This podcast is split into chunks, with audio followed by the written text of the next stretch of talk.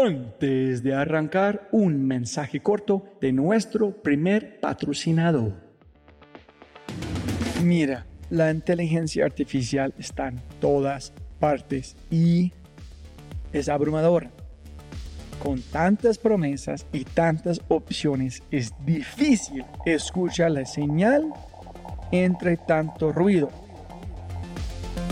Eso es exactamente por lo que estoy tan orgulloso de celebrar y compartir con ustedes Adapta. Adapta.ai. Escucha lo fácil y poderoso que es usar Adapta. Ve a adapta.ai. Crea una cuenta ingresa la información de tu sitio web, espera unos segundos mientras la inteligencia artificial de Dapta hace su magia y chum, chum, chum, tienes contenido hecho a medida para tu empresa o startup. ¿Y qué es mejor? La inteligencia artificial de Dapta sigue produciendo contenido más inteligente mientras más lo usas. Y mejor que eso, esto es solo la punta de un enorme iceberg de lo que Dapta puede hacer. Dapta es fácilmente una de mis herramientas favoritas. Es alucinante. Y solo para los oyentes de este podcast tengo un código especial que les dará el 50% de descuento durante los primeros tres meses usando Dapta. Pruébala ahora en www.dap ta.ai, data.ai. O haz clic en el link en la descripción de este podcast y aplica mi código podcast y crece tu productividad exponencialmente. Buenos días, buenas tardes, buenas noches. Otro episodio de The Fry Show. Conmigo, gringolo.com, Robbie J. Fry no sabría decirte exactamente qué, pero la vida pues en Nueva York, eh, muy enfocada en el trabajo, em, dura, eh, poco sola, pues no me satisfizo, no, no, no, no me estaba... Em, o sea, fue buena en muchos, hoy no me arrepiento para nada de haber hecho eso, pero tuve, digamos, una crisis y me fui a, de mochilero eh, seis meses al Asia y luego estuve un año en Londres estudiando filosofía e historia de la ciencia, sobre todo alrededor de, digamos, el pensamiento de, Charles Darwin que, que me fascina, alrededor del, del, darwinismo, la historia del darwinismo y, y, la filosofía un poquito de la, de la biología. Y si entendemos, digamos, nuestro origen animal, vamos a poder entendernos mucho mejor a nosotros mismos y cómo actuamos. Pero eso no nos hace ni buenos ni malos. Él lo que dice, somos una mezcla de alguna manera de impulsos buenos, impulsos malos, condicionados por nuestra evolución en 200.000 años o más como, como especie la necesidad del hombre de cambiar algo o de hacer algo, del hombre y de la mujer, obviamente. Eso, digamos, es importante en el innovador, ¿no? De tener una curiosidad, una ansia de cambio, de progreso, de, puede ser de, dinero, de lo que fuera, que lo impulsa a hacer cosas. De estar en Colombia, pero sobre todo en Cali, en mi ciudad, eh, he encontrado pues un trabajo que me encanta y que me, digamos, me estimula en muchas dimensiones eh, donde no soy yo un gran innovador o un gran emprendedor, pero trabajo con innovadores y emprendedores tanto adentro de mi, organización como con toda la comunidad de emprendedores y, e innovadores de nuestra ciudad.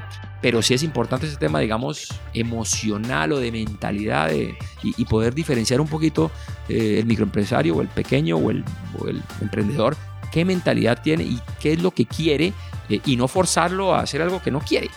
Pero pues yo creo que hay mucho valor en, modelos de negocio más tradicionales que pueden tener eh, innovaciones incrementales y que pueden, o sea, la, sociedad necesita eso y necesariamente pues, la mayoría van a ser así. Entonces, claro, a mí me encantaría que hubiera unicornios en Cali. Lo que no podemos es obsesionarnos a que eso es lo único que sirve o lo único que importa o lo único que vale, porque eso sí es absurdo.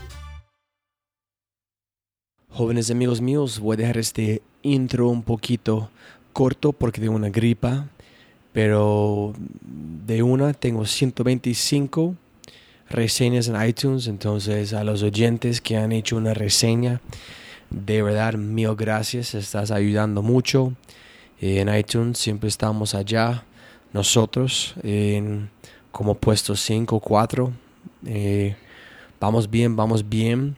La gente que no han hecho, si tienes un momento, deja una reseña en iTunes. Como siempre yo digo a la gente, es no es de ego, es eh, cada estrella que tengo en iTunes es ayudándome a mostrar a nivel de la gente que está en este podcast y qué más podemos hacer en invitar más gente para compartir con ustedes y aprender como un colectivo, como un equipo, ¿no? Entonces, gracias a todos, gracias por este.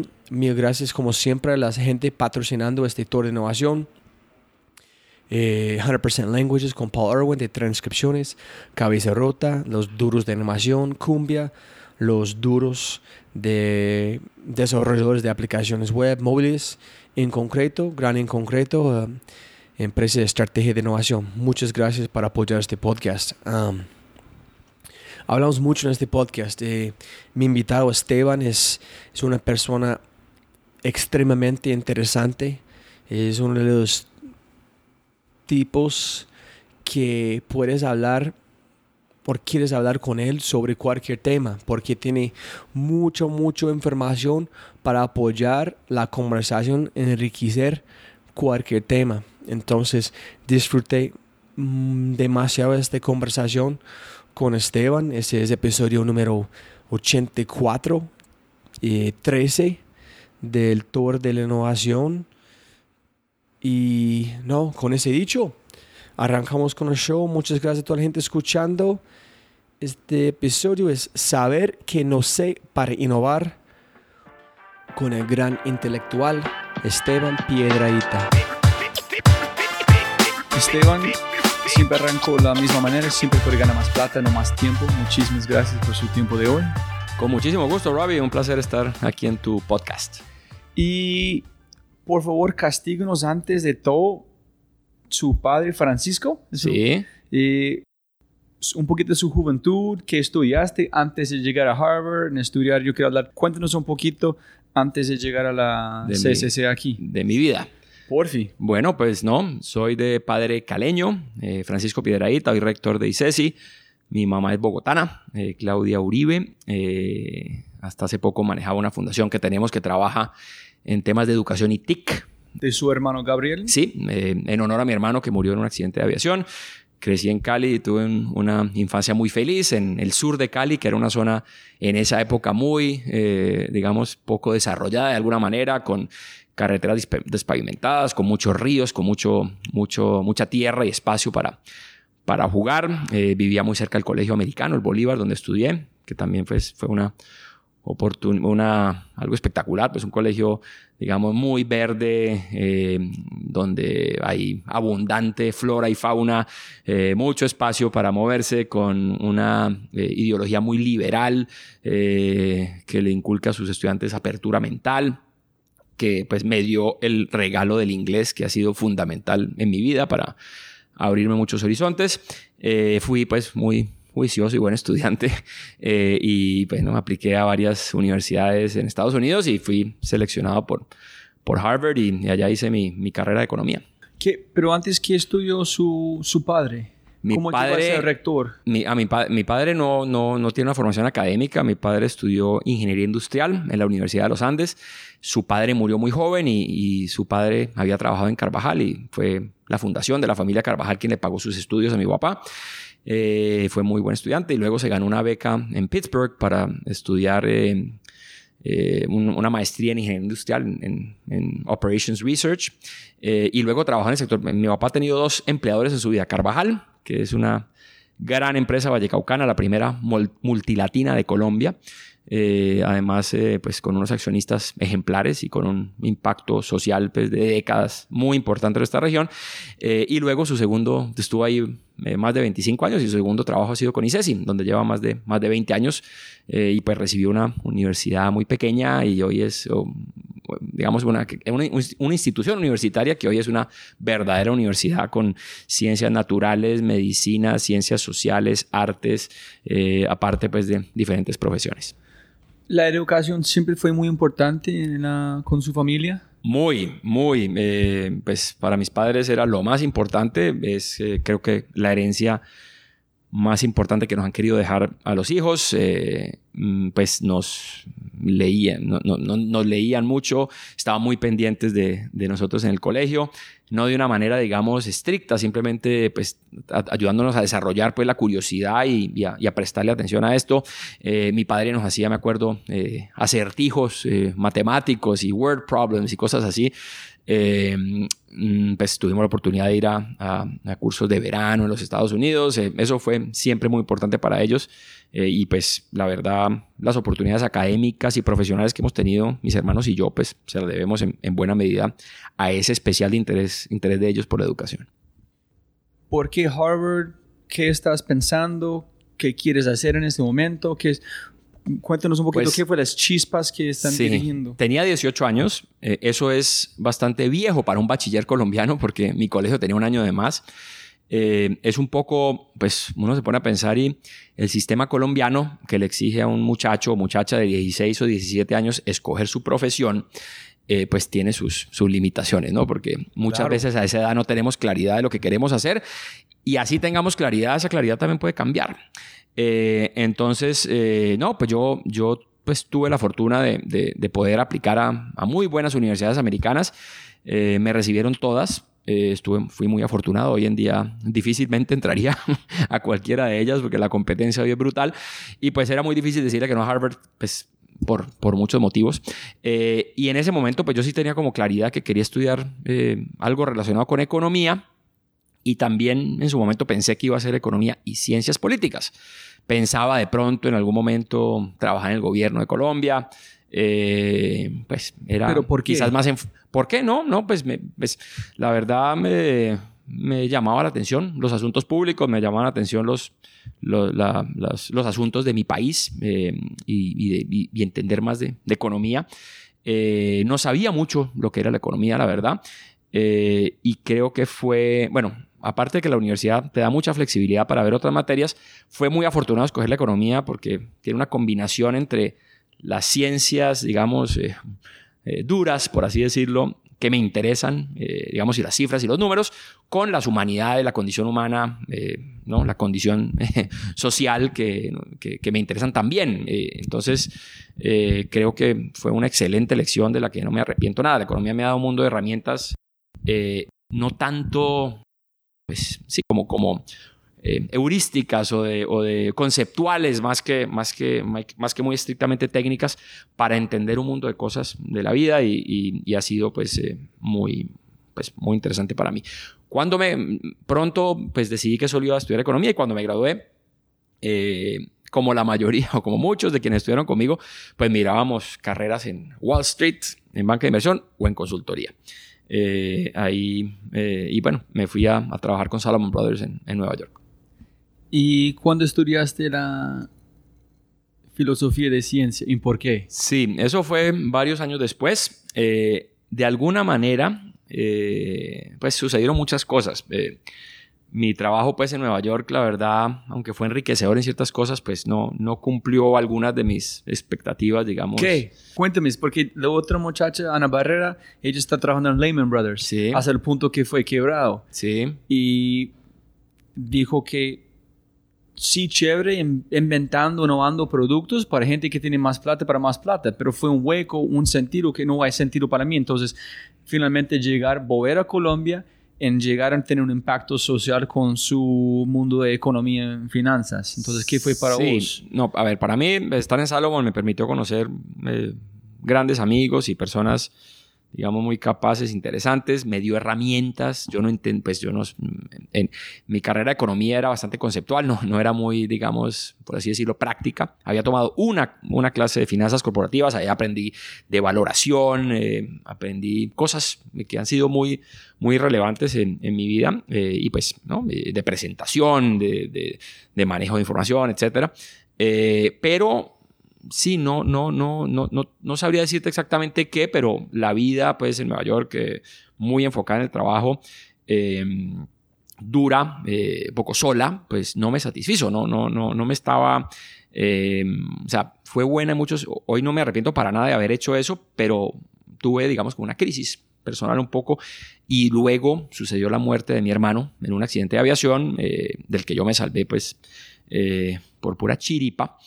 Eh, y eso pues me, me- me cambió un poquito también la perspectiva. Yo había sido muy como juicioso y, y planificador y pensaba que tenía más o menos claridad de, de hacia dónde quería llevar mi vida, pero después de eso pues comencé a vivir un poquito más eh, al momento eh, y bueno, y tomé decisiones de, de trabajo diferentes y, por- y- y un poquito por eso llegué a, a- Me habías preguntado por qué estudié filosofía e historia de la ciencia en el LSI. Ah, es- Sentí gracias. que, bueno, de un lado muchos de mis compañeros de universidad habían hecho eh, un año, digamos, de, break o antes de la universidad o después y habían ido a hacer algo diferente.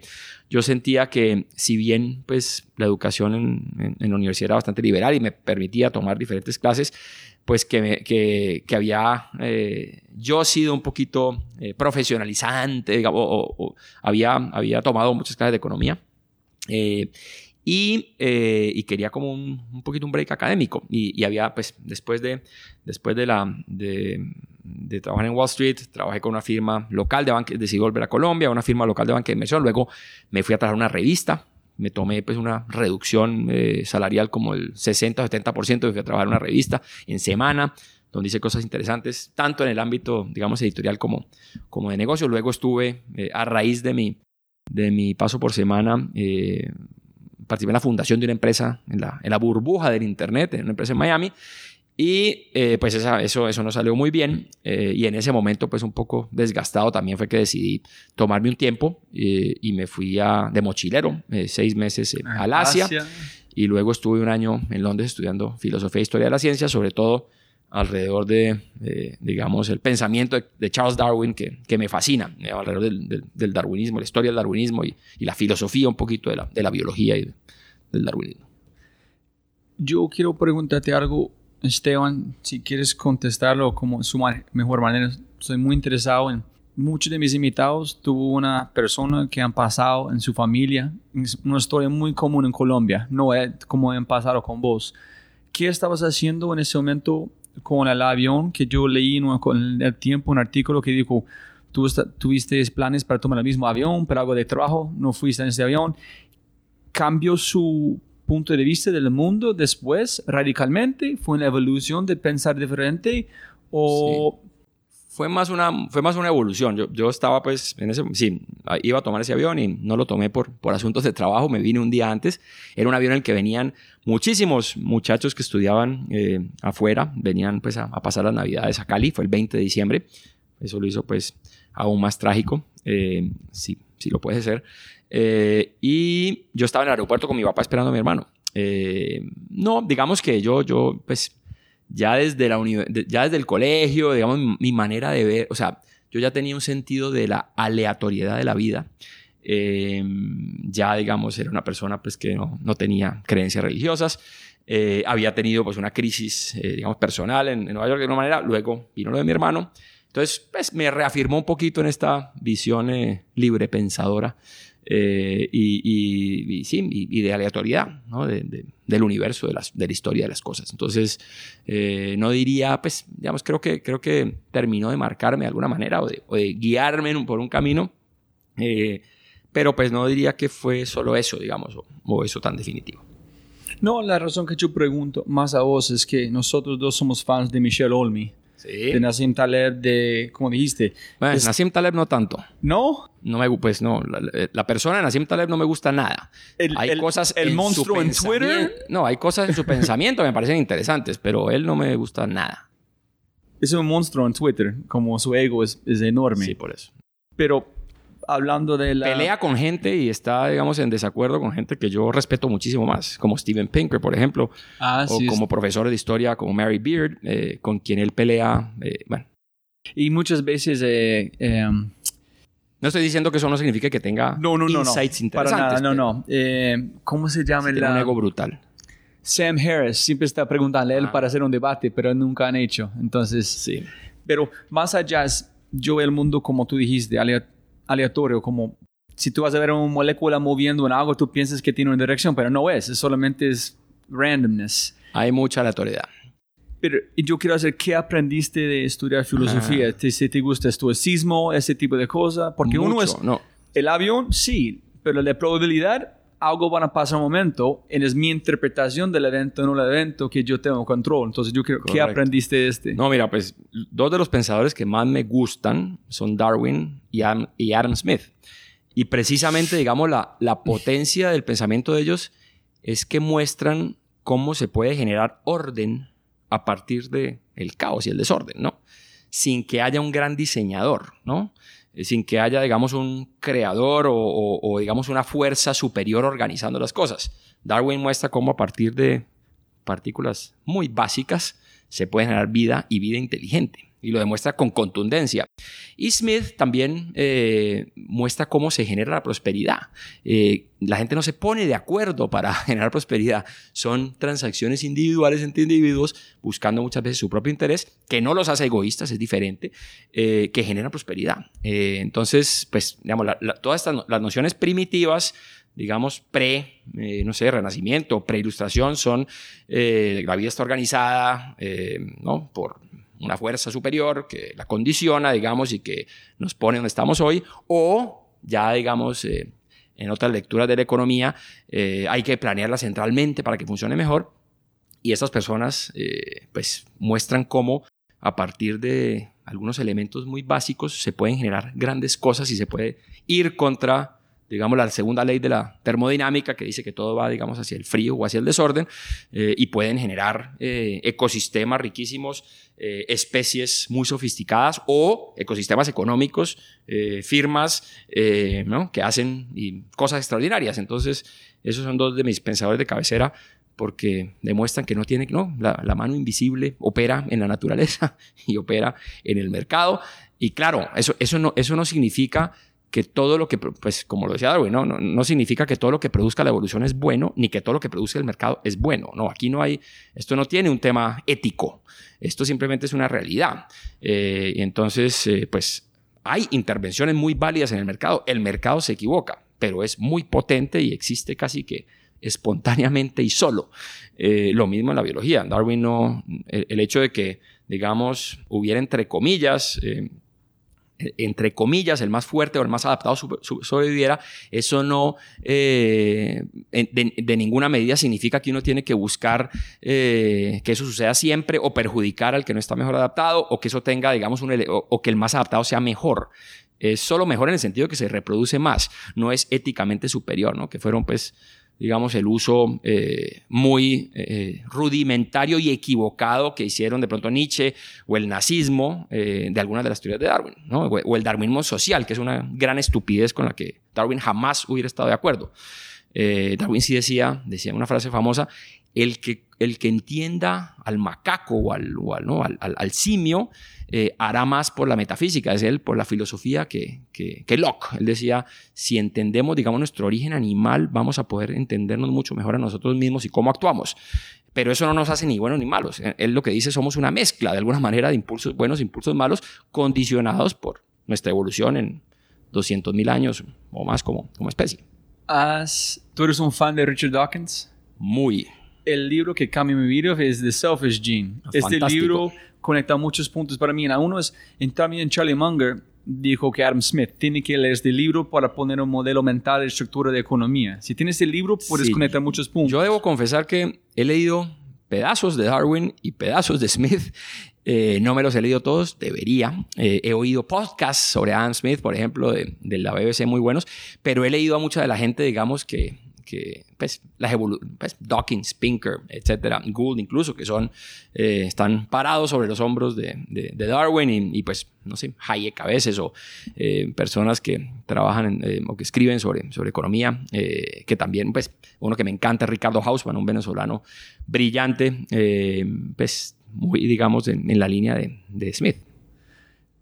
Para mí la mejor parte de Darwin es su historia. Cuánto tiempo demoró en la época que hizo, su historia con su padre fue, es como para mí es, el, es en creatividad, innovación, emprendedor, todo allá el origen con este man, el tiempo demoró para este. Bueno, primero, a diferencia de, de tu amigo Taleb, era una persona absolutamente modesta y humilde. Era una persona tran- como, como Hume, que es otro gigante escocés, sí. o como Adam Smith. Eran personas, eh, digamos, eh, modestas, ¿no? que no tenían grandes pretensiones ni se creían mejor ni más inteligentes que los demás.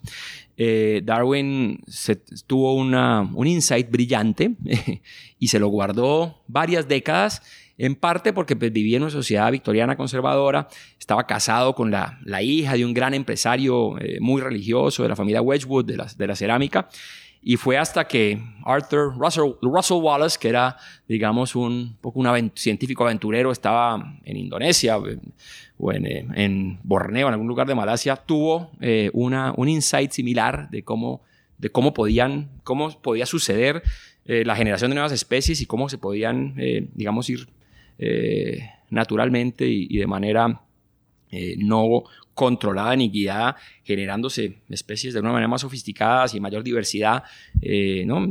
por selección natural. Y fue en ese momento que, le escribe a Darwin, porque él sabía pues, que Darwin era una autoridad, a pesar de que Darwin nunca había publicado.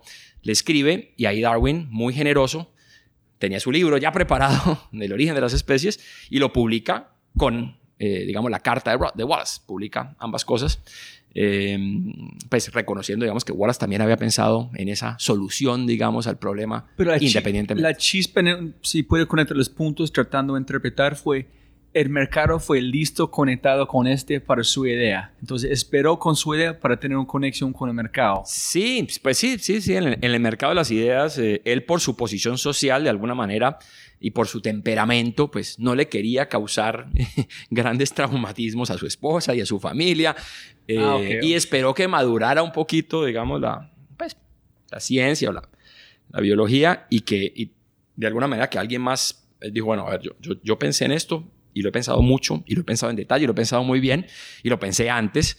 No he querido publicar, pero bueno, ya que alguien lo va a publicar o que alguien ya lo sacó a la luz, pues yo también haré lo propio y ya tengo mi libro aquí preparado. Incluso su primera edición es, de una manera más radical o más, por así decirlo, pura que las otras ediciones, porque en las siguientes ediciones modifica un poquito eh, su teoría poquito para darle gusto a la, a la digamos, a, la oposición, que cuando dijeron pues, que el hombre y, y, el mono teníamos ancestros comunes, pues para la mayoría eso fue pues eh, algo mm, bastante indignante y bueno, él hizo algunas modificaciones a, a, ediciones posteriores de su libro, pero, pero bueno, yo creo que nadie eh, que haya vivido nos ha dado más eh, herramientas para entender la, la, la condición humana que, que Darwin.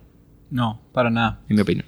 Desde este punto, Nueva York, otra empresa, ¿cómo llegaste a la Cámara Comercio aquí en Cali? Y la razón que yo pregunto es, si permiro gente como vos, y yo necesito entender por, por mi audiencia que es, hay mucha gente en mi podcast que pueden hacer, trabajar en muchos lugares diferentes, pueden ganar dólares, pueden entrar en otras empresas, pero vuelven a su tierra, vuelven a Colombia. Para mí es más importante si queremos construir este país. Es, necesitamos más gente que conocen cosas afuera, envuelven con su conocimiento para mejorar qué estamos haciendo. ¿Por qué veniste? Pues, yo no sé si soy una especie de millennial eh, prematuro o fuera de mi generación, porque hoy tú tenías, me mandaste unas preguntas como para preparar la conversación y una de ellas era qué falla has cometido de la que has aprendido o, algo que parecía una falla. Y pues lo que es muy cierto es que yo, así como mi papá tuvo ha tenido dos empleadores en su vida, yo he tenido muchos trabajos, eh, mm, la mayoría no han durado mucho. Eh, y han sido en ámbitos totalmente diferentes, sector público, sector privado, sector diplomático, los medios, emprendedor, he hecho un mundo de cosas eh, y eso pues no estaba planeado para nada. Eh, creo, pues a veces digo, uy, si yo hubiera seguido pues en la, no sé, a un PhD en economía y si fuera un experto en tal, o si hubiera seguido en la banca de inversión, pues seguramente hoy tendría un patrimonio mucho más alto del que tengo, o qué sé yo. pero, pero, pues digamos en esa, en ese random walk un poquito camino un poquito eh, aleatorio por la vida, pues creo que me ha también dado eh, un mundo de cosas y, pues digamos la decisión más eh, sobre la que me pregunta después de dar muchas vueltas es la decisión de, estar en Colombia, pero sobre todo en Cali, en mi ciudad. he encontrado pues un trabajo que me encanta y que me, digamos, me estimula en muchas dimensiones eh, donde no soy yo un gran innovador o un gran emprendedor, pero trabajo con innovadores y emprendedores tanto adentro de mi, organización como con toda la comunidad de emprendedores y, e innovadores de nuestra ciudad.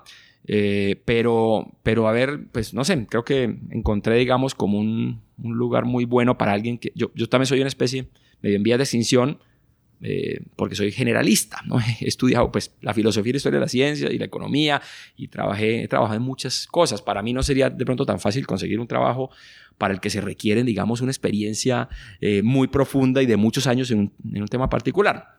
Entonces, soy, eh, por, este, por este camino un poquito pues, aleatorio, eh, digamos, profesional, pues creo que me considero un generalista. Eso hasta hace poco se veía un poquito mal, quizás, pero creo que ahora, pues con los robots eh, siendo tan fuertes en, la, en, lo, en, la, en, las especializaciones, pues los generalistas tendremos eh, más juego. Sí, mucho parecía, más. parecía hace unos años que, que ser generalista estaba mandado a recoger. Eh, pero pero sí, pues no, yo tomé la, estaba, después, de, yo estuve en el gobierno de, del presidente Uribe, en el segundo gobierno, eh, los últimos meses eh, en planeación nacional, los últimos 15 meses. Luego de eso, eh, pensé que tenía unos amigos muy capaces argentinos que eh, hacen negocios en el sector de gas y hidrocarburos. Estábamos en pleno boom de hidrocarburos y yo pensé, uy, bueno, estuve en el gobierno y debo mejorar mi pecunio, debo tratar de buscar hacer eh, alguna mejora en mi patrimonio, voy a ser emprendedor en estos temas. Y eso pues no salió muy bien. Eh, es difícil un poquito en un mercado como, como el colombiano, un poquito oligopólico y un poquito restrictivo en, esos temas. Y en medio de eso eh, surgió la oportunidad de volver a Cali y ayudarle a la persona que estaba lanzándose para ser alcalde, Rodrigo Guerrero, en, en 2011. Y volví, trabajé con él un tiempo y luego desapareció la posibilidad de estar en la Cámara de, donde llevo cinco años. Es mi trabajo más largo hasta ahora y, y, sin duda el que me ha hecho más feliz. ¿En serio? Sin, ¿Por qué? Sin duda. Pues, ¿Qué has encontrado aquí que en todos los otros cargos sí, no han encontrado? Sentido.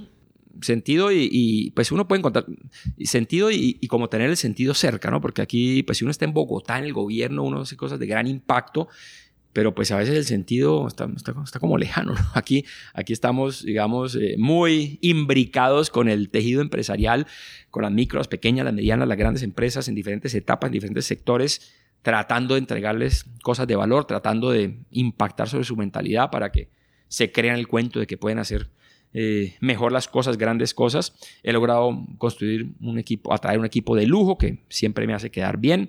Eh, y hemos, yo creo que, pues, estamos bastante atrasados en temas de desarrollo empresarial productivo en la región, por ejemplo, frente a Antioquia, frente a Bogotá, y hemos logrado eh, sentar las bases y tener, digamos, como los principios de un ecosistema de emprendimiento moderno, un ecosistema de innovación moderno, una suite de herramientas para el crecimiento empresarial atractivas, interesantes, con aliados, trabajamos muy bien con el sector público, con el sector fundacional, con entidades multilaterales.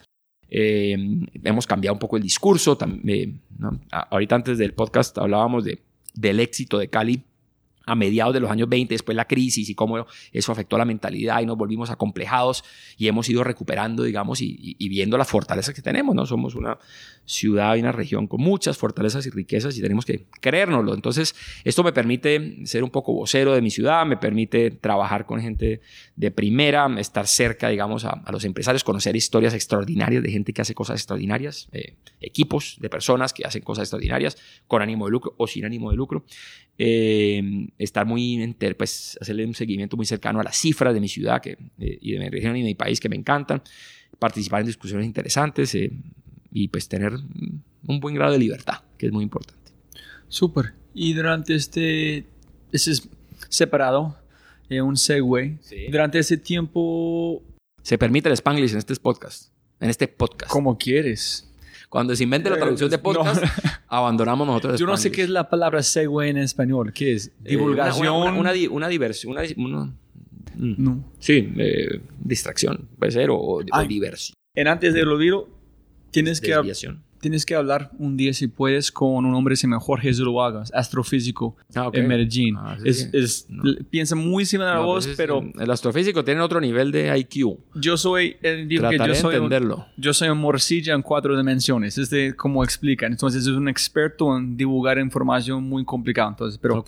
Eh, ¿Cómo encontraste vino? Porque yo en mi, mi eh, última vida estaba un mesero 15 años. Ah. Entonces en uh, San Luis Obispo, Sí. en Napa Ah, Valley. Entonces ok. yo Uy, envidia. muchos sommeliers, como conozco mucho de vino. En parte mí es una gran parte de mi vida. Entonces, ¿por qué le gusta vino? ¿Cómo me encanta, encontraste? Me encanta el vino. Pues la verdad, yo crecí pues en, en un, bueno, en un hogar y en una sociedad eh, en temas, digamos, eh, ¿cómo se dirían? Opíparos o eh, temas eh, de hedonismo bastante austera.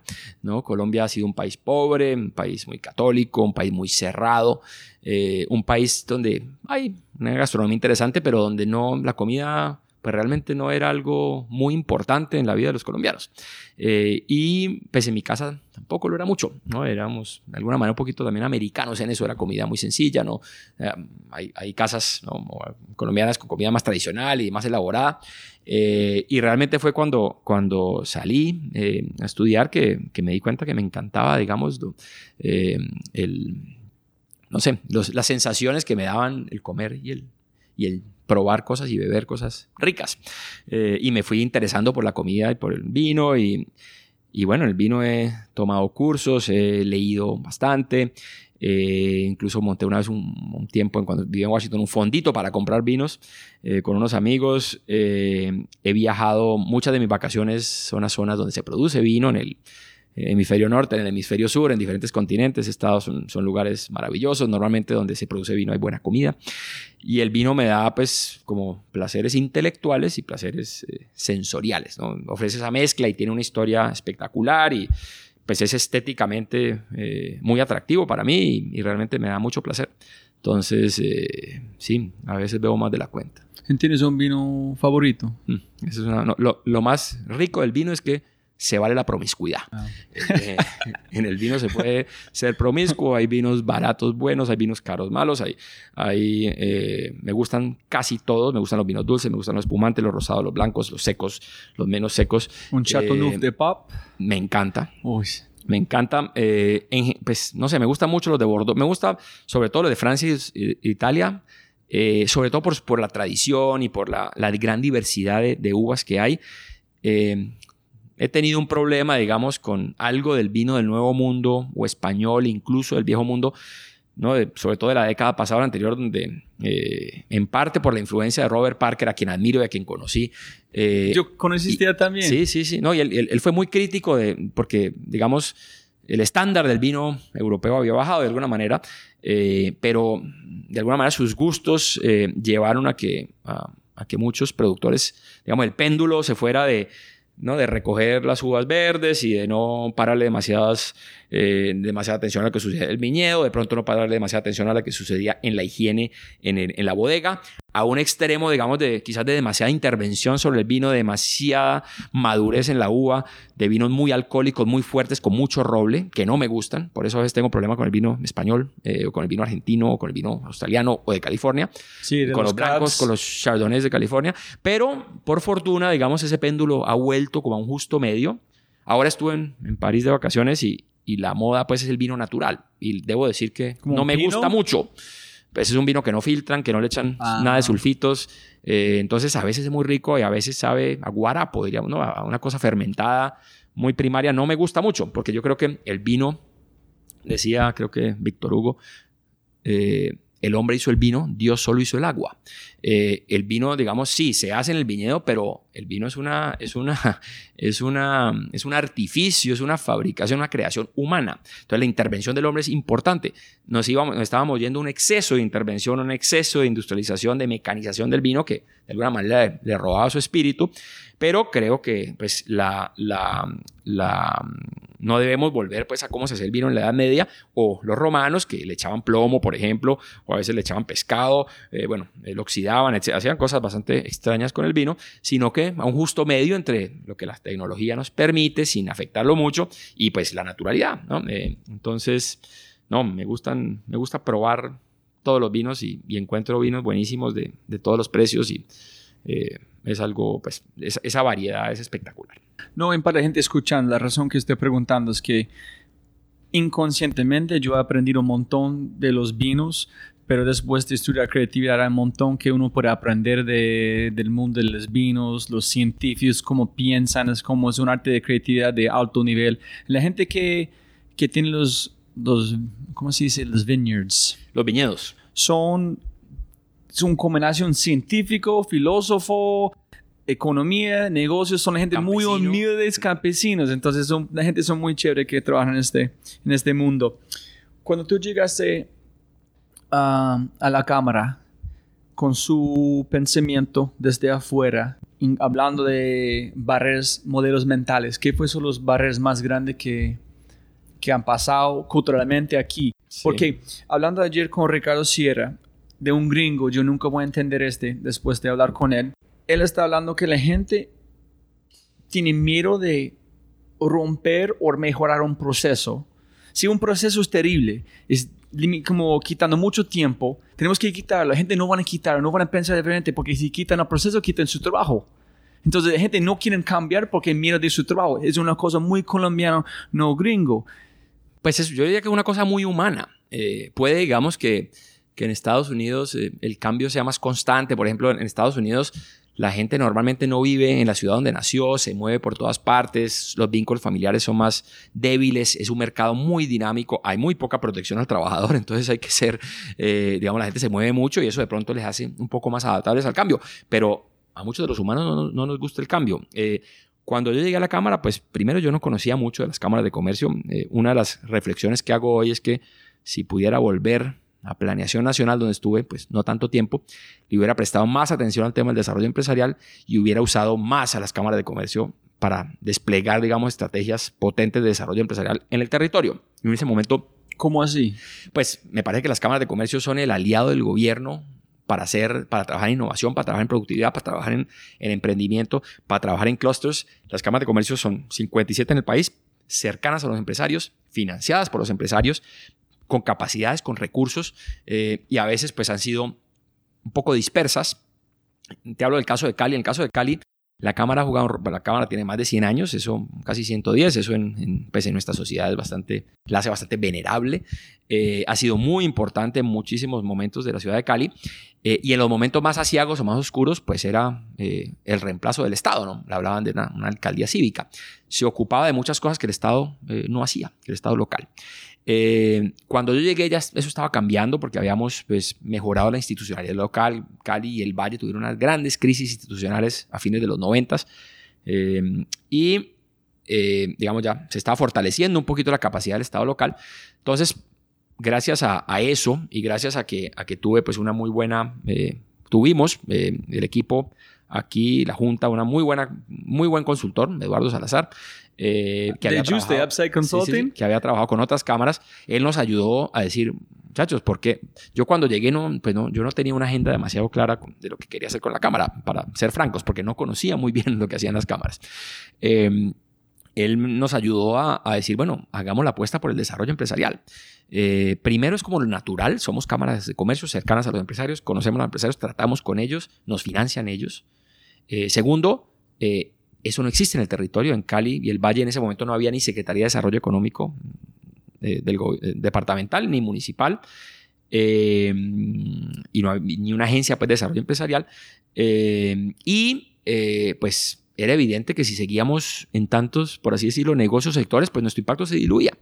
Entonces decidimos hacer una apuesta fuerte por el desarrollo empresarial. Tuvimos que abandonar algunas iniciativas cívicas, todas muy valiosas, que hemos seguido apoyando, pero, pero no encargándonos de ellas. Una cosa es pues, dar un recurso para apoyar algún festival cultural o demás, y otra cosa es ejecutarlo uno. Decidimos que lo que íbamos a ejecutar nosotros tenía que estar alineado con esta misión de desarrollo empresarial, eh, con el convencimiento de que el camino es, digamos, es inevitable.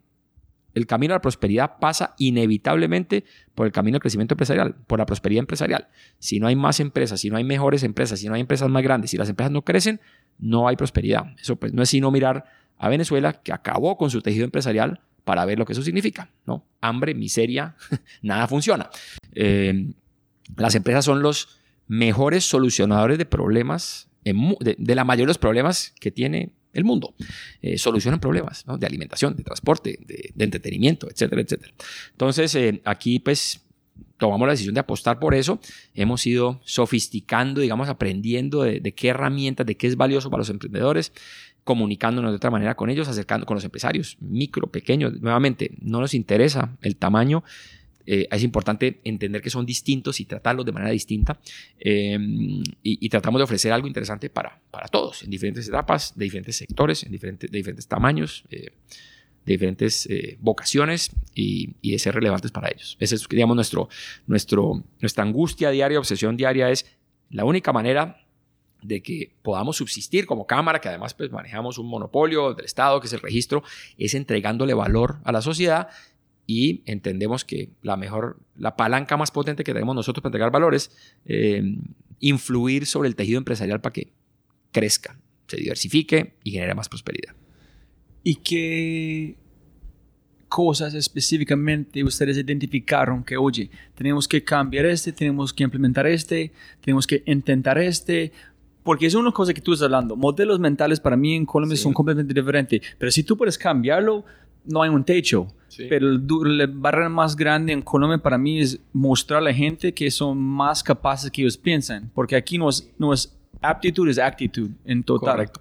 No, nosotros pues teníamos un poquito un, un espíritu, una cultura un poco más cercana al sector público porque somos, pues operamos un servicio público que es el registro mercantil eh, y éramos pues un, lugar donde la gente permanecía por, o ha permanecido por muchísimos años, eh, un poquito, digamos, cultural, una cultura un poquito estática, un poquito, pues sí, más, más del sector público. Y lo que hemos querido es, si vamos a, trabajar con el sector empresarial, pues tenemos que parecernos a lo mejor del sector empresarial. Tenemos que ser innovadores, tenemos que ser, tenemos que hacer rendición de cuentas, tenemos que medirnos, tenemos que tener mejor servicio, tenemos que tener mejor tecnología, tenemos que eh, tener mejores aliados que nos complementen con recursos, con conocimiento, tenemos que ser eh, tener una meritocracia fuerte, digamos, en cómo escogemos la gente, atraer nuevos talentos que piensen diferente.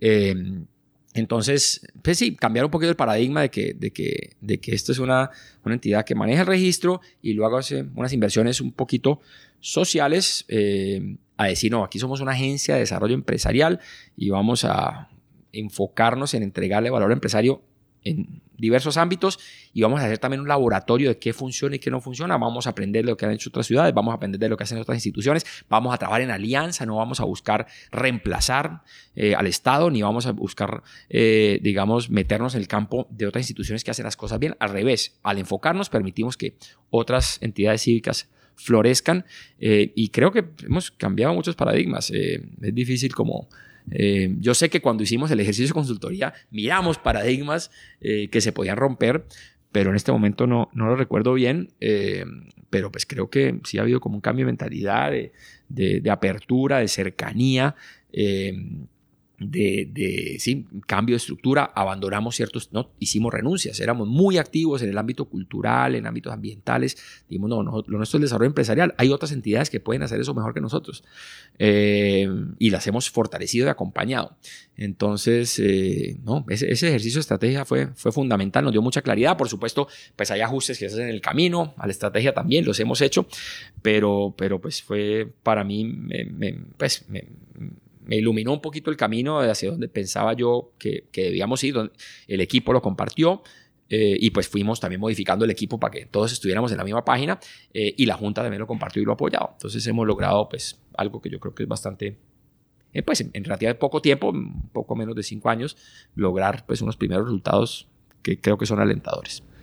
Hay una pregunta que tengo en el papel que yo envié hablando de principios en propósito. Mm se parece que cuando tú dijiste, llegaste listo, yo no entiendo este, ¿cómo hacemos? ¿Qué opinas? Hablamos juntos en encontrar las empresas. Allá es mi propósito, allá es mi enfoque, allá es mi estrategia, en todo conectan allá, pero sin este propósito puede ser aleatorio, pero no en la mejor manera, en la peor manera. Entonces, ¿qué es tu opinión tener un propósito? Ah, pues ahí lo primero era reconocer que, que no nos las sabíamos todas y que de pronto nuestra estrategia debía cambiar y buscar, digamos, a alguien que nos pudiera orientar, ¿no? Eso fue lo primero. El primer paradigma es, eh, ¿no? Nosotros no lo sabemos todas. Y, además en el tema de desarrollo empresarial, pues no todo está inventado. Em, entonces eso fue lo primero, pues abrirnos a que alguien nos viniera eh, a orientar. Y lo segundo, sí, digamos, antes de llegar a la estrategia, el propósito y como lo dice, digamos, nuestro mantra, si las empresas crecen, la región crece, ¿no? Es las empresas son una palanca de prosperidad, todas, ¿no? Aquí en Colombia no sé por qué cuando la gente piensa empresario, piensa en el grande empresario, cuando el tendero es un empresario, cuando hay tantos empresarios, no hay millones de empresarios. 80% del país, ¿no? Pues no sé si tanto, pero bueno, bueno, no, no, y es que es que para además además a mí no me gusta a, mí no me gusta, prefiero hablar de empresas que de empresarios, porque es que para mí lo importante no es el para mí es la empresa lo que es importante, con sus colaboradores, con su equipo, más que el individuo. Yo no Este tema tan individualista, digamos, libertario, de que el individuo es el que hace las revoluciones, yo no me lo creo. Es mentiras, ¿no? Steve Jobs solo no construye Apple. Son equipos, ¿no? Y cada día más son equipos. Entonces, prefiero hablar de... Sí, y sí, el 80% de alguna manera de los colombianos trabajan en equipos empresariales, en empresas. Y son, digamos, la empresa es más que la suma de las partes, es más que la suma de los individuos, es más que la suma del capital y las personas, ¿no? Tiene unos conocimientos implícitos y unas reglas. Y entonces, eh, fue, digamos, el insight bastante obvio de que el crecimiento empresarial es el camino al crecimiento, a, a- a la prosperidad, digamos, social general, eh, reconociendo la importancia enorme del Estado, reconociendo que a veces las empresas cometen errores, que a veces el mercado eh, también, pero, pero teniendo como base que, que, digamos, que las empresas de, de buena fe, que son la inmensa mayoría, son el motor de la sociedad. Entonces vamos a ver, vamos a entender cuáles son sus dolores, vamos a entender cuáles son nuestras fortalezas, debilidades, nuestras potencialidades y vamos a comenzar a, a trabajar en eso y a, y ofrecer una oferta, pues, a, a dar una oferta de, de herramientas, de servicios, de programas, de proyectos que les puedan servir. Y vamos a ver si les sirven y vamos a ver qué nos dicen y vamos a ver si, si eh, les exigimos plata para que pongan ellos, nosotros ponemos, eh, de dónde conseguimos otros recursos, vamos a ajustar en el camino, de pronto algo que hacemos no funciona, eh, somos muy abiertos a que, a que pues, podamos mejorar y aprender de otros, ¿no? Desde el principio, digamos, comenzamos, eh, la Cámara de Bucaramanga tenía una- un producto interesante que se llama Compite 360, venga, lo vamos a implementar en Cali. O sea, no estamos obsesionados con que lo que se hace aquí es lo que es y lo mejor. Sabemos que en muchas cosas estamos atrás, colaboramos muy bien con otras entidades, pero sí, fue ese insight de que las empresas tienen un rol en la sociedad eh, tan importante y no debidamente, eh, digamos, mm, evaluado o considerado o apreciado por la mayoría, que tenemos que no solo trabajar con ellas para estimularlas, sino también hablar, visibilizarlas, visibilizar a la gente que hace cosas extraordinarias para que sean role models, esa es una palabra, ¿no? Ejemplo para la sociedad. Eh, entonces eso pues ha sido una tarea grande también trabajar en mentalidad y trabajar en comunicación. Súper. El, propósito de este podcast en un sentido es, si es importante, como vamos con tiempo, ¿bien? Es, ¿qué es innovación? Pero para un latino, no para un gringo, no más Google, no más Amazon en un sentido. Sí. Y estoy llegando a que no sé si es importante usar la palabra innovación. La única razón para mí en este momento, después de las conversaciones, es usarlo para vender algo. Pero la gente no compra, que dicen, voy a dar una charla cómo solucionar problemas. No suena sexy.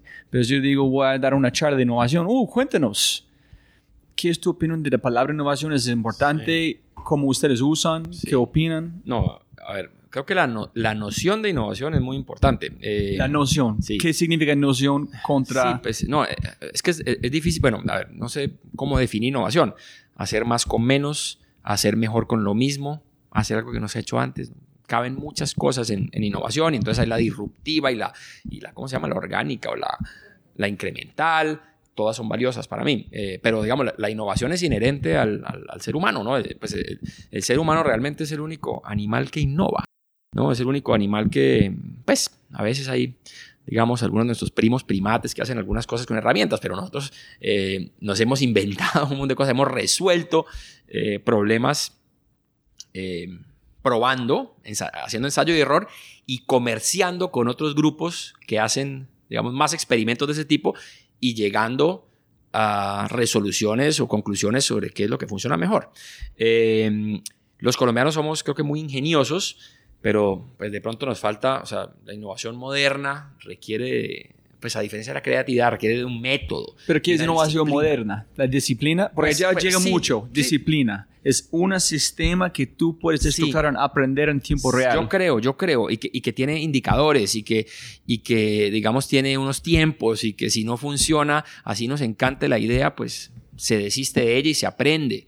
Eh, creo que tiene sí, un elemento de, de- Aquí tenemos un programa que se llama Sistemas de Innovación, que o sea, la- sabemos que los colombianos son ingeniosos, sabemos que nuestras empresas hacen cosas interesantes, sabemos que innovan todos los días, pero pensamos que hay que poner, meterle un barniz, por lo menos una estructura de orden, de, de metodología, eh, que se puede aprender, se puede sistematizar para que por lo menos mitiguen ciertos riesgos que tiene la innovación, por lo menos para que los aprendizajes, si sale mal, eh, los puedan recoger eh, rápidamente y, y- y aprovechar. Eh, entonces creemos que, que sí, requiere, o sea, creatividad, una cosa, innovación, digamos, así como la creatividad de pronto tiene que ser no estructurada, aunque todos los autores dicen que es 99%, ¿no? eh, pers- Perspiración. pers- perspiración, ¿cómo se dice en español? Transpiración, Sí, sí. 1% inspiración, dicen todos los autores, ¿no? los mejores autores dicen, no, esto es trabajo, trabajo, trabajo. Eh, la innovación también, creo que digamos, eh, tenemos que pasar del ingenio, ¿no? de la malicia indígena, del ingenio, a la innovación, que es algo que tiene que ser sistémico y con una metodología y con unos pasos y unos procesos y unos sistemas, que no sean pues procesos, eh, digamos, asfixiantes que maten pues ese, ¿no? el, el- el- el impulso creador, pero que sí haya rigor, ¿no? que sí haya rigor, que sí tomemos decisiones, bueno, ¿cómo, cómo tenemos dos posibles nuevos productos o servicios, lo que fuera, cómo evaluamos cuál es mejor, ¿no? Entonces tenemos que hacer unos números y tenemos que ver cuál puede ser el impacto y cómo se traduce en EBITDA o en participación de mercado o en ventas. Eh, creo que tenemos que meterle bastante más rigor, ¿no? Definirla, pues yo creo que la mejor definición es hacer, hacer más con menos o hacer eh, o más con lo mismo o hacer eh, algo, digamos, de una manera diferente, pero que genere valor. No tiene que generar valor, tiene que, tiene que haber un resultado, tiene que resolverle un problema a la sociedad.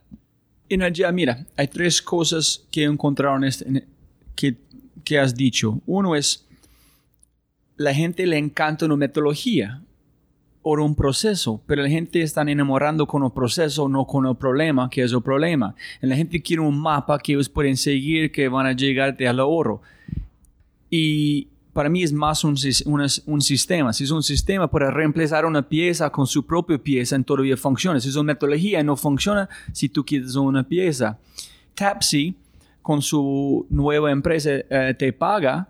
Ellos no pensaron, vamos a innovar. No, llega la amenaza de, Uber, tenemos que renovar qué estamos haciendo en inventar una billetera móvil, pasan por Y Combinator, no porque vamos a innovar, este palabra nunca llegaron ellos, nunca fue en la conversación. ¿Qué vamos a hacer para no morir en construir algo que podemos cambiar el futuro de América Latina?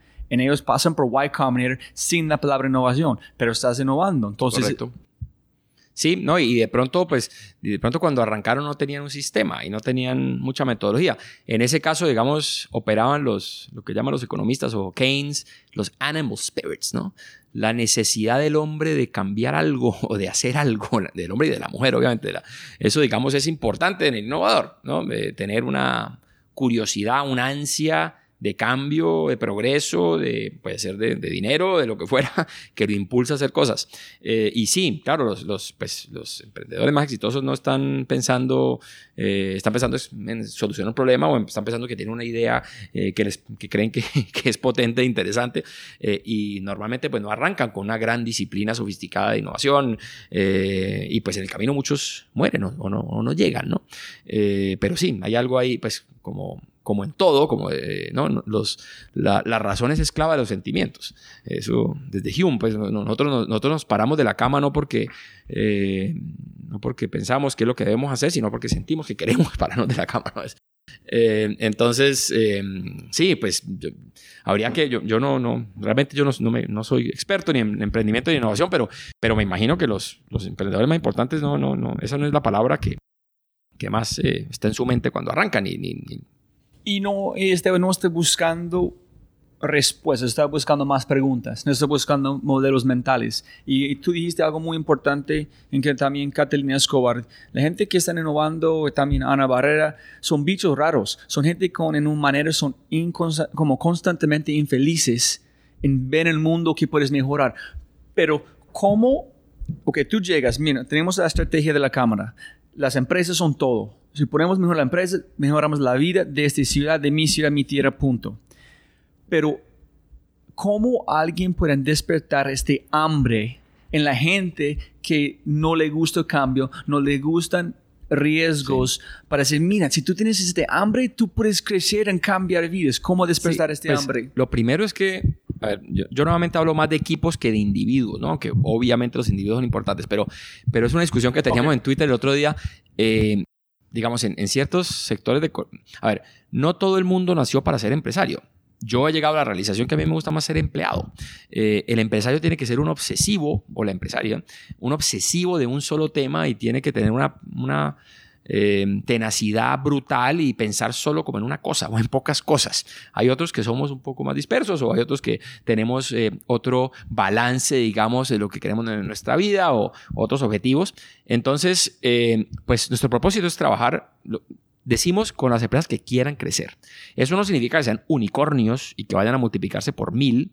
Puede ser, eh, como habla una colega mucho de nosotros, mire, eh, nosotros estábamos con peluquerías, pero resulta que dentro de las peluquerías, que la mayoría son chiquitas, muchas informales, hay una, por ejemplo, una señora que habla de que ella no tiene una peluquería, sino un, sino spa de pestañas, ¿no? Tiene una mentalidad diferente.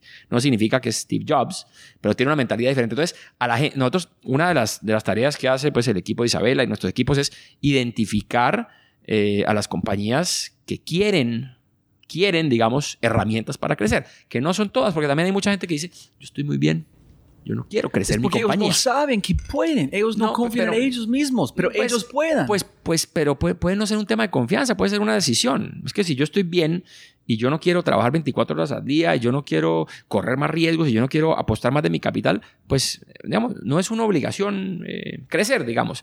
Eh, lo que sí tenemos en la sociedad es que identificar digamos, las diferentes eh, vocaciones de la gente o preferencias de la gente en la política social, en la política económica, para no, o sea, pensar pues que los, la gente pobre va a salir eh, de la pobreza mediante el microemprendimiento es un gran error en mi opinión.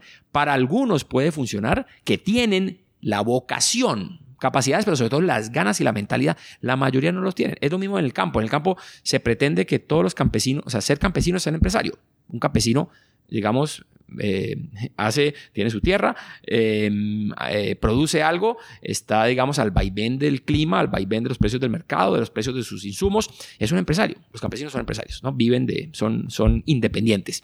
Eh, pretender que toda la gente que vive en el campo es empresaria es un error. Hay unos, digamos, hay zonas, hay cultivos, hay tierra donde funciona, digamos, una pequeña explotación, otras donde no, donde puede haber asociaciones con más grandes, pero sobre todo hay que también consultar la vocación de la gente. O sea, eh, eh, uno podría decir que en la antigüedad todos los seres humanos eran empresarios porque todos los días tenían que levantar a buscar su comida eh, ¿no? Y, y, no recibían un salario, ¿no? Les tocaba ir a arriesgar cada día. entonces, yo, yo creo que hay, que hay que diferenciar un poquito, ir encontrando, eso puede ser por autoselección, por convocatoria, las empresas que quieren que tienen más vocación de crecer y trabajar con ellas. No significa no trabajar con las otras en, temas de productividad, pero no todas las empresas son iguales, ni todo el mundo, ni hay que pretender que todo el mundo sea emprendedor, eh, ni microemprendedor, eh, pero sí es importante ese tema, digamos, emocional o de mentalidad de, y, poder diferenciar un poquito eh, el microempresario o el pequeño o el, emprendedor qué mentalidad tiene y qué es lo que quiere y no forzarlo a hacer algo que no quiere, ¿no? No forzarlo a tomar riesgos que no quiere o no forzarlo a, eh, sino de pronto llevarlo, impulsarlo y a los que tienen más voluntad, pues ahí sí eh, enfocarse en ello. Y por eso, de alguna manera, pues nosotros en la Cámara de Cali hay más de 90 mil unidades económicas registradas, pues no vamos a poder trabajar con todas. Eh, tratamos de entregarle valor a, a, las más que podamos, pero buscamos enfatizar las que quieran crecer, que no son todas. Pero ese 10% muchas veces mueve gran parte de la economía. Yo, este es como Wilfredo Pareto, es como necesito el 10% que van a tener un impacto del 90%. Pero tengo, voy a matar esta pregunta, porque yo soy mucho más individualista en el sentido que trabajar en un equipo, en grupos, es una consecuencia de necesidad para alguien que es individual, como individual. No en el sentido de egoísmo, pero en ese sentido. Pero más allá es pensando, tú piensas, Julián Oquino de Teatsu dijo que los innovadores es, nacieron como este.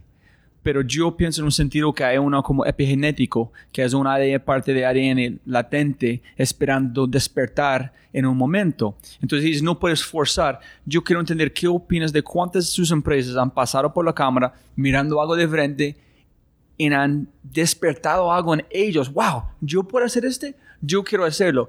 O la gente que tiene éxito que tú has visto son la gente que llegan con hambre y ganas de mejorar, punto. Entonces, es, si hay gente súper con sus dos, tres restaurantes, pero no quiere seis, está bien. Pero ¿cuántas personas, los éxitos que tú has visto, fue un sí. cambio mental o llegan con el hambre y siguen con hambre? Los, los individuos, muy, uno de los problemas que tengo con el libertarismo y el individualismo que a muchos emprendedores exitosos eh, les gusta es que, pues como lo diría eh, Nicolás Taleb, su éxito tiene mucho que ver con aleatoriedad, pero muchos de ellos piensan que es por mérito propio e individual. Eh, entonces, claro, eh, quieren ¿no? bajos impuestos y libertarios y el individuo y el Estado opresor y la sociedad. Bueno, un mundo de carreta cuando resulta que se ganaron la lotería. Entonces es muy fácil predicar ese tipo de sistema cuando uno es un beneficiario de, de, de, alguna manera de la aleatoriedad, a pesar de que haya trabajado muy duro. Entonces eso, eso, eso me, pues, eh, aquí recibimos todo tipo de empresas eh, y tenemos, la, nos hemos organizado para atenderlas de manera diferente. En la dirección que maneja Isabel Echeverri, que es de emprendimiento e innovación, eh, en emprendimiento sobre todo buscamos empresas que muchas veces son el 1% de, del total, digamos, nuestro mercado ahí es relativamente reducido, son emprendimientos relativamente jóvenes, no, pues, eh, con potencial de crecimiento y sobre todo con mentalidad. Entonces a esos los atendemos de una manera. Pero tenemos para con empresas grandes muchas veces trabajamos eh, eh, con foco de cadena, de clúster, o les ofrecemos eh, programas de innovación. Y, y, y, a las más chiquitas o las te, tenemos, digamos, trabajamos con empresas de subsistencia eh, real, o, o, muy básicas en, en algunos en centros que tenemos en algunas zonas más deprimidas de la ciudad. Trabajamos con pymes eh, con diferentes mentalidades. Tratamos de alguna manera de segmentar, o sea, para poder atender medianamente bien un tejido de 90 mil, pues nos toca tratar de segmentar. Eh, y encontramos de todo. Encontramos en todas las... No, hay empresas grandes, muy cómodas, hay empresas chiquitas cómodas, micros cómodas, y hay empresas curiosas de todos los tamaños y en todas las etapas, y con ansias de, de hacer cosas diferentes. Entonces, la, la clave es hablar, hablar, entenderlos eh, y poder ofrecerles algo que sea valioso para ellos y no...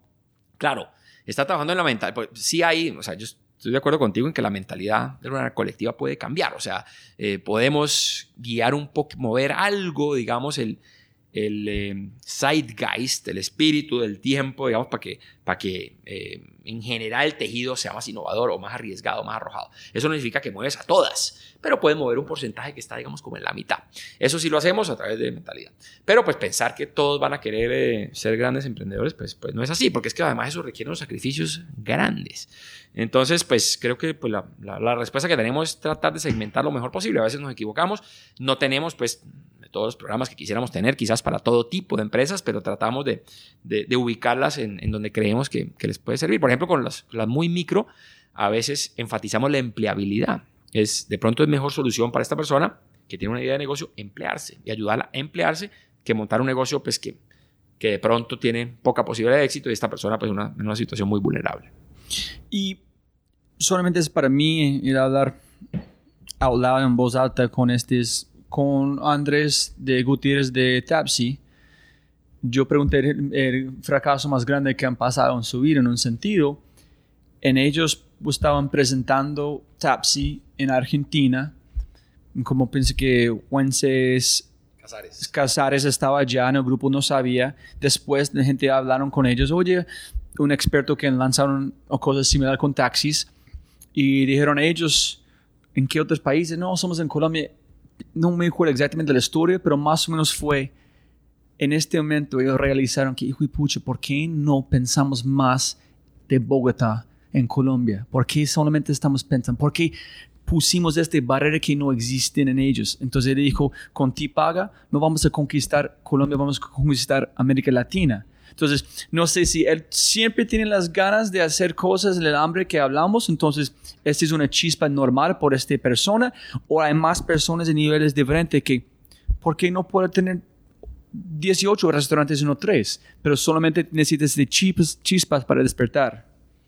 Mira, pues, claro, para ciertas empresas eh, tiene sentido ir muy rápidamente a otras geografías, eh, sobre todo las que están en la trayectoria, pues si quieren ir más o menos a Nasdaq. Eh, pero, pero mi, eh, en mi experiencia, cuando montamos con unos compañeros amigos una empresa de medios, de revista de, de, de negocios de Internet en el año 2000, la presión de los inversionistas, primero nos querían dar dinero a toda costa, de manera, en mi opinión, muchas veces irresponsable, eh, pues por, por, por ambición de una manera, y dos, querían que estuviéramos en, cinco países mañana. Eh, y claro, eh, hay muchas historias de fracaso, estoy seguro, de modelos que se fueron a desplegar antes de estar maduros, antes de estar suficientemente probados a un mundo de mercados. Nosotros fuimos al Brasil, un mercado gigantesco, no hablábamos portugués, a tratar de hacer una... Eh, y eso fue un fracaso, pero era, digamos, los inversionistas querían estar de primero y estar en todas las geografías y eso me parece que, claro, a algunos le funciona, pero a muchísimos no. Eh, no sé si es un tema de, mental, no, no, no, sé, no sé, sí, pues habrá unos que tienen, hay gente que tiene mentalidad más imperial, expansionista, gente que la tiene menos, eh, pero para mí no hay, no hay recetas allí. Eh, Bogotá es un mercado gigantesco, sí hay que mirar, Colombia es un, mercado pues que tiene diferentes ciudades grandes, interesantes, en ciertos temas pues Bogotá es el pareto, pero yo creo que hay que tener, o sea, ese exceso de velocidad también puede ser un desastre. Es decir, te garantizo que la mayoría de las compañías que tratan de hacer eso fracasan. Lo que pasa es que leemos sobre las que no fracasaron, ¿no? las que lo lograron. Y bueno, se hacen apuestas grandes y de pronto, pues, bueno, perder está bien, pero, pero eso no es una receta necesariamente para todos y, creo que tiene riesgos grandes y culturalmente diferente.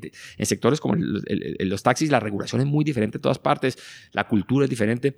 Entonces, pues sí, hay unos que, bueno, fantástico que se lancen a hacer de todo, pero, pero muchas veces eso no es lo que le conviene a la compañía y muchas veces así no se construyen compañías para largo plazo, se construyen compañías para venderlas rápido. ¿no? No, Antes de que ganen plata porque alguien quiere el footprint, pero todavía no hay un modelo, todavía no hay ingresos, todavía no hay... Me acuerdo con mi papá que íbamos a montar esta compañía, entonces le mostré como el, teaser y la compañía en el papel valía varios millones de dólares. Y mi papá me decía, pero ¿dónde están los ingresos? ¿Dónde están? Esto no tiene ningún sentido. Sin embargo, los señores de Citibank, los señores de, de varios fondos, les parecía que tenía todo el sentido del mundo una valoración así, de un papel. Y claro, mi papá tenía la razón.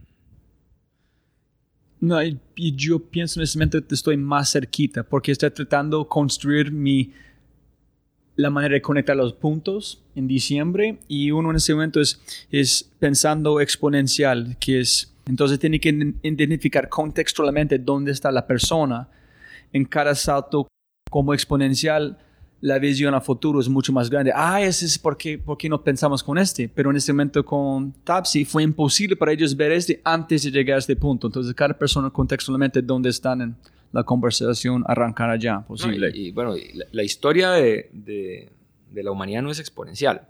Es más, eh, es, es, sumamente lento. Nos demoramos millones de años en llegar a ser Homo sapiens y después nos llevamos 200 mil años donde básicamente el ingreso por habitante era igual y en los últimos 200 hemos tenido un crecimiento orgánico interesante. Ahora, pues ahora nos plantean que el mundo se va a volver exponencial, que viene una revolución, que las máquinas y los seres humanos nos vamos a mezclar y eso será otra cosa. Pero este pensamiento exponencial, yo no, yo no leo libros de negocios, no, no me no me interesa, no me agradan, eh, me gusta leer otras cosas.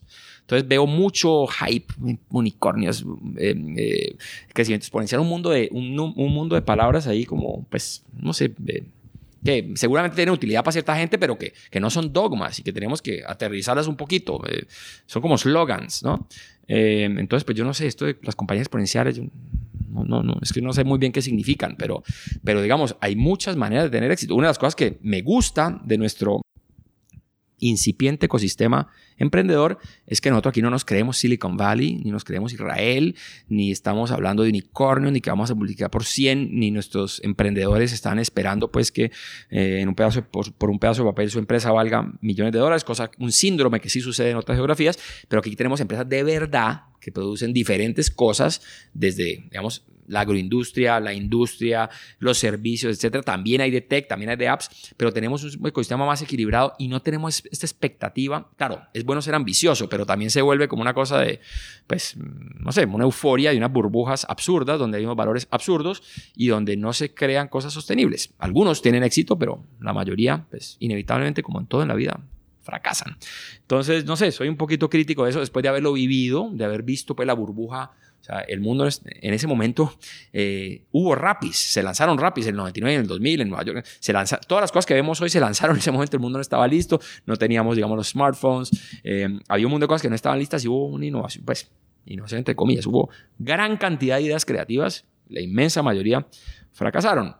Entonces, no es para bajarle, digamos, la espuma del entusiasmo a la gente, pero pues digamos, la mayoría de los casos no, no terminan en, Google, ¿no? Eh, no, para nada. Hay que, una economía necesita de eso, pero también necesita de muchas otras empresas que resuelvan otros problemas. Que... Ahora, no significa que, que, que el mundo esté cambiando muy rápido, que la tecnología no esté eh, interrumpiendo, digamos, el mercado de los hoteles o el mercado de los taxis o cosas que uno sentía que eran muy eh, prosaicas o no muy interesantes, sofisticadas. Pero pues yo creo que hay mucho valor en, modelos de negocio más tradicionales que pueden tener eh, innovaciones incrementales y que pueden lo- o sea, la, sociedad necesita eso y necesariamente pues, la mayoría van a ser así. Entonces, claro, a mí me encantaría que hubiera unicornios en Cali. Lo que no podemos es obsesionarnos a que eso es lo único que sirve o lo único que importa o lo único que vale, porque eso sí es absurdo, ¿no? No, en, en es Colombia, des- como tú conoces Luis Flores, también Eduardo, eh, después de hablar con ellos, para mí mi, mi empresa favorita es Huevos Quiques y Ah. también como todos estaban justo, bueno, que es nada hacer con tecnologías en sentido, pero yo veo cómo la tecnología pueden aplicar contextualmente en Colombia, pero son empresas impresionantes, innovadoras para mí. Sí, sí, no, las hay muchas y, y pues uno, Argentina tiene creo que más unicornios que cualquier otro país de la América hispana, pero, pero al mismo tiempo pues tiene unos líos serios, ¿no? Es un país sumamente rico y sofisticado, pero sumamente inestable, con unos problemas eh, de fondo serios, siendo pues Colombia, Colombia un, problema con, un país con más problemas y más, mucho más pobre que Argentina, pero que la ha ido alcanzando, a pesar de sus unicornios, con un crecimiento, como me decía, una vez le dije a, a Ricardo Hausman, creo, o a Moisés no, mire, pero, o sea, Venezuela tan rico, nosotros llevamos 50 años creciendo al 3, 4%, ¿y por qué no los alcanzamos? Y me dice, tranquilo, compounded, ¿no? Eh, el interés compuesto, ya verá cómo Venezuela pasa, cuando Colombia pasa a Venezuela, con su, como decimos aquí, su nadadito de perro, creciendo de manera estable, con una economía más organizada, eh, y eh, ya, los, ya los pasamos, ¿no? Y, y- y, pues si Argentina se descuida y sigue tan inestable, pues también los pasaremos, ¿no? Es una, claro, algunos dirán, no nos falta ambición, nos falta, bueno, seguramente ciertas cosas, pero digamos el crecimiento orgánico muchas veces es más robusto, más sostenible que, digamos, eh, la gran eh, exuberancia irracional, como decía Greenspan, o la gran, eh, las grandes burbujas y los grandes entusiasmos. Entonces, es importante, digamos, eh, que el crecimiento pues, sea sostenible, sobre todo, y muchas veces el que es excesivamente rápido no lo es. Y Esteban, la última pregunta sobre modelos mentales es Michelle Olmi, que tú escribiste un artículo sobre él, chileno-venezolano. William Shaw, vivo con el mexicano. Hay muchas personas aquí que han visto oro. Germán Efromovich. ¿Con ¿Por qué estamos, por qué no hay colombianos que han visto la misma cosa? ¿Por qué necesitamos gente de afuera a ver qué tenemos Pero, aquí pero yo, enfrente? pero yo creo que eso, antes que una desventaja, es una ventaja. El que estemos atrayendo emprendedores a Colombia habla bien de Colombia. Ojalá pudiéramos traer más. Es porque ellos están solucionando los problemas que son obvios para nosotros. Bueno, Silicon Valley tiene 50% de extranjeros, creo, ¿no? Ok. en tu funda- o sea, eso es buenísimo. Este ha sido, este es el único país grande de América Latina que no tuvo ni inmigración ni revolución. Entonces aquí, este ha sido un país de muchas cosas muy, eso le ha dado estabilidad en ciertos frentes, como el manejo económico quizás, pero pues es un país donde no ha habido mucho cambio social en realidad, cambio de estructura social. Eh, traer inmigrantes con conocimiento, o sea, el impacto de la comunidad judía en Colombia en la industria en los años 30, 40, 50, eh, 60, fue fundamental. El impacto de la inmigración sirio-libanesa en ciertas zonas, sobre todo el Caribe colombiano, muy importante. Eh, de la inmigración alemana, de la inmigración jap- japonesa al valle en temas de agricultura. Poder atraer a esa gente habla bien de nosotros. Eh, ahora, también hay colombianos que triunfan afuera, ¿no? Y hay, por ejemplo, pues, muchos ejecutivos de multinacionales eh, muy exitosos colombianos de Cali, por ejemplo, porque aquí estuvo Colgate. eh, y, y hay, no- nos falta seguramente tener más. Eh, conozco varios emprendedores muy exitosos afuera, pero creo que, creo que es parte de la, de la riqueza, digamos, de tener una economía abierta, es poder no solo importar bienes y servicios, sino talentos, y que venga gente con ideas y Ah, que sí. vea una oportunidad que no hemos visto aquí, porque a veces uno no ve lo que está enfrente suyo y necesita que venga alguien de afuera, y eso pues es la historia de, o sea, los países cerrados y los países donde no hay talento internacional son más pobres que... Súper. Yo nunca he visto de esta manera. Siempre he visto que es un- una cosa que tenemos que cambiar como, como colombianos para ver este, pero no es. Traemos talento. Eso es espectacular. Y, y- y los colombianos son generalmente bastante exitosos en el exterior. Pues no te voy a decir que son, pues que han hecho, pues hay, hay compañías que conozco muy buenas, pero, pero el colombiano sale y es trabajador y le va bien y progresa en Estados Unidos, en España, en Venezuela, en México, en Chile, eh, en Panamá, son, en, país. son- en Costa Rica son exitosos. Eh, pero pues estos son casos muy excepcionales de personas pues, muy excepcionales que, que por fortuna, bueno, Lou Gerard, africano, ¿no? Belga, que hemos atraído a Colombia y eso lo que es, habla es bien del país. Mira, Argentina, por ejemplo, ha exportado mucha más de esta gente que, que ha traído. La atraía hace 100 años, pero últimamente no. Eh, tiene argentinos ahí en todas partes eh, muy capaces, muy brillantes, pero uno no encuentra muchos ejemplos de este tipo de, de extranjeros haciendo negocios en Argentina, por ejemplo. Ah, es un buen punto. Los tres libros que han cambiado su vida. Me, imagino- me imagino Adam Smith. Pues hablamos un poquito de los pensados. Sí, no, estaba, eso es una, estaba pensando en eso esta mañana. Eh, bueno, uno, en ficción, mi, mi autor favorito es Jorge Luis Borges. Me encanta su libro de cuentos, eh, ficciones, el Aleph, el libro de arena.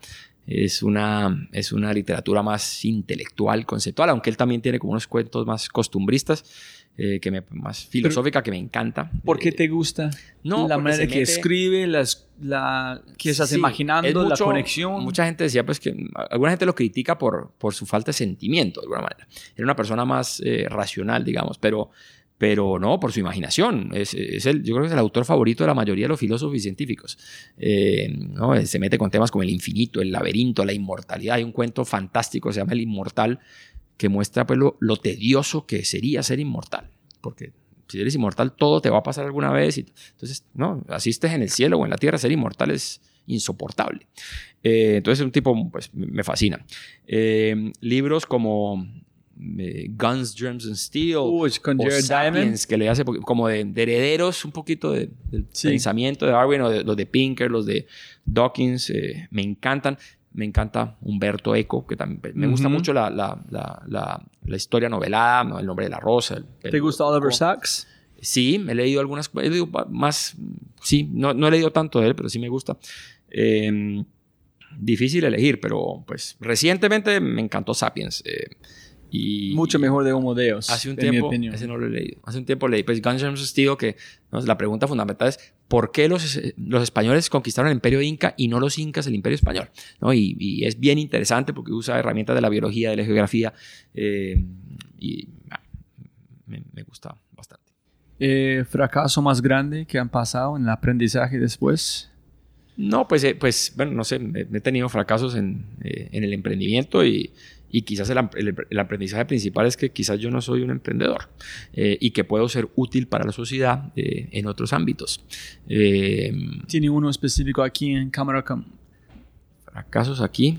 mm, Uno que, ay, ah, Todavía no tenemos fracasos grandes, pero seguramente los tendremos y los, o, o seguramente, o no los estoy recordando.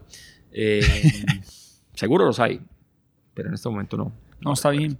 ¿El peor o mejor consejo que ha recibido en su vida profesional?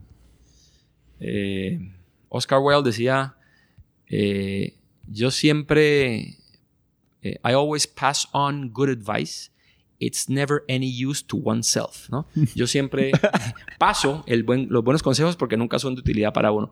No, eh, ¿O no eres capaz de aplicarlo? no sé, sí, no, no, pues Nadie han dicho, No tengo tiene uno. que hacer este, tiene que pensar como este. Después, ese es el peor idea o el peor consejo que recibir. No recuerdo uno en particular. Mi abuelo me decía, me dice, hay que poner el pecho a las balas. Pero no, no tengo, así como, como empresarial, consejos. pues, ¿O en su vida? Mejor como consejo de su madre, su padre, sus profesores. no me acuerdo. Listo, está bien. Si puedes poner o dar como un mensaje celular estilo WhatsApp que toda la gente en Colombia, América Latina va a recibir al mismo momento, ¿qué mensaje vas a dar? Uy. En 144 caracteres. No, como que puede ser un párrafo, puede ser un mensaje, puede tener emojis.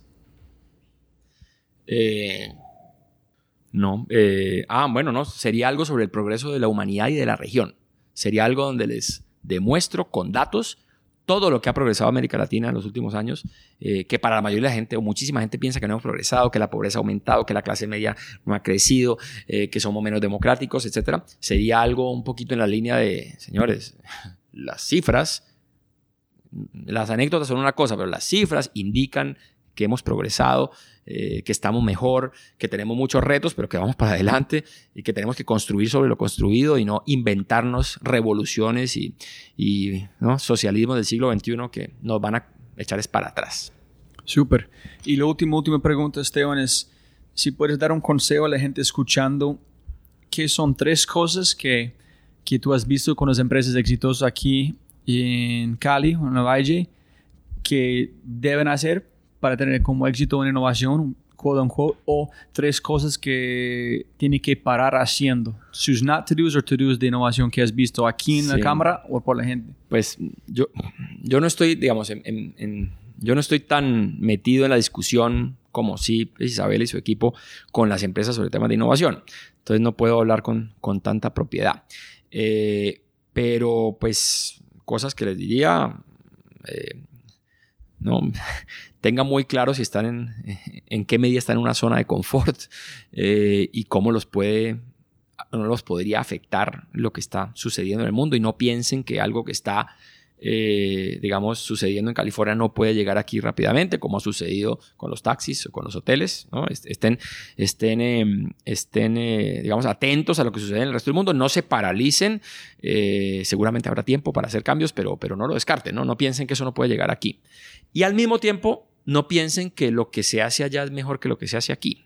O sea, piensen que ustedes también pudieran hacer cosas innovadoras y han hecho cosas innovadoras. Aquí hay empresas, digamos, por ejemplo, el Valle es muy fuerte en consumo masivo y hay empresas aquí colombianas que compiten de tú a tú y le ganan en pañales, le ganan en cosméticos y demás eh, eh, cosas de cuidado personal a las multinacionales. Entonces aquí, eh, o Estudio F en moda le gana a las multinacionales. Entonces, por un lado, digamos, no, no, no, no, no, no, Colombia ha sido un país muy cerrado, con pocos inmigrantes. Eh, la, el, Tíbet suramericano, decía Alfonso López, eh, tenemos que estar más conectados con el mundo y con lo que pasa en el mundo. Eh, no para, no para, pues, para tener un poquito de temor sano, pero para eh, no, pensemos que, que, las montañas nos van a seguir protegiendo o nos van a proteger para siempre de, todo lo que, lo que interrumpe el resto del mundo. Pero dos, no pensemos que todo lo de afuera es mejor y que aquí no, podemos, no tenemos cosas muy valiosas y que podemos construir sobre lo que tenemos y, hacer cosas eh, innovadoras, así sean incrementales o disruptivas, eh, pero pues valoremos un poco lo propio porque, digamos, la, la, trayectoria de Colombia en los últimos 50 años o más es bastante respetable y, bastante positiva, aunque, aunque digamos, incompleta o, insuficiente, pues el progreso ha sido muy notable y ahí ha, habido un liderazgo muy importante de las empresas. Listo, Esteban, ¿hay algo que tú quieres mencionar antes de terminamos? ¿Olvidamos de hablar de algo que tú pensaste? pues seguramente nos, obligamos, nos olvidamos de mucho, pero en este momento no. Como siempre. Muchísimas gracias por la oportunidad, Rob. No, como arrancamos siempre para ganar más plata, no más tiempo. De verdad, de corazón, muchísimas gracias, Esteban, por su tiempo. Con mucho gusto. Chicos, chicas, mujeres, hombres, la gente que todavía escuchando. Hey, hey. Comparte este episodio con sus compañeros. Dejo un ah, mensaje, un mensaje en LinkedIn para Esteban diciendo qué opinión tienes del podcast, cómo te sientes con la información. No, una cosa buena, ¿no? Deja una reseña en iTunes, etcétera ayúdenme con este podcast, ayuden más gente a conocer sobre este podcast. Gracias a ustedes. Sabe la gente que escucha esta parte son familia. Y hasta el próximo episodio que viene muy pronto de Torre Innovación. Chao y gracias por todo. Te amo, mamá Coco. Chao. Como siempre, siempre puedes ganar más plata, pero no más tiempo. Muchas gracias por escuchar. Antes de terminar, unas cosas importantes para preguntar y mencionar. Número uno, deja una calificación en Spotify. Ya, ya, déjala.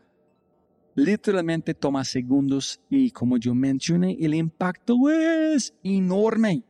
Además, estarás garantizado de sentirte increíble el resto del día. También estamos produciendo todo el contenido en YouTube. El canal es espectacular. Tengo mi newsletter Conejo Blanco, las notas del podcast y los enlaces, las transcripciones. Nuestro otro podcast, Matamos Preguntas, escúchalo. Y más se puede encontrar en thefryshow.com. Y si quieres enviarme un mensaje o patrocinar el podcast, puedes enviar mi mensaje usando cualquiera de mis redes sociales con mi nombre a Robbie J. Fry.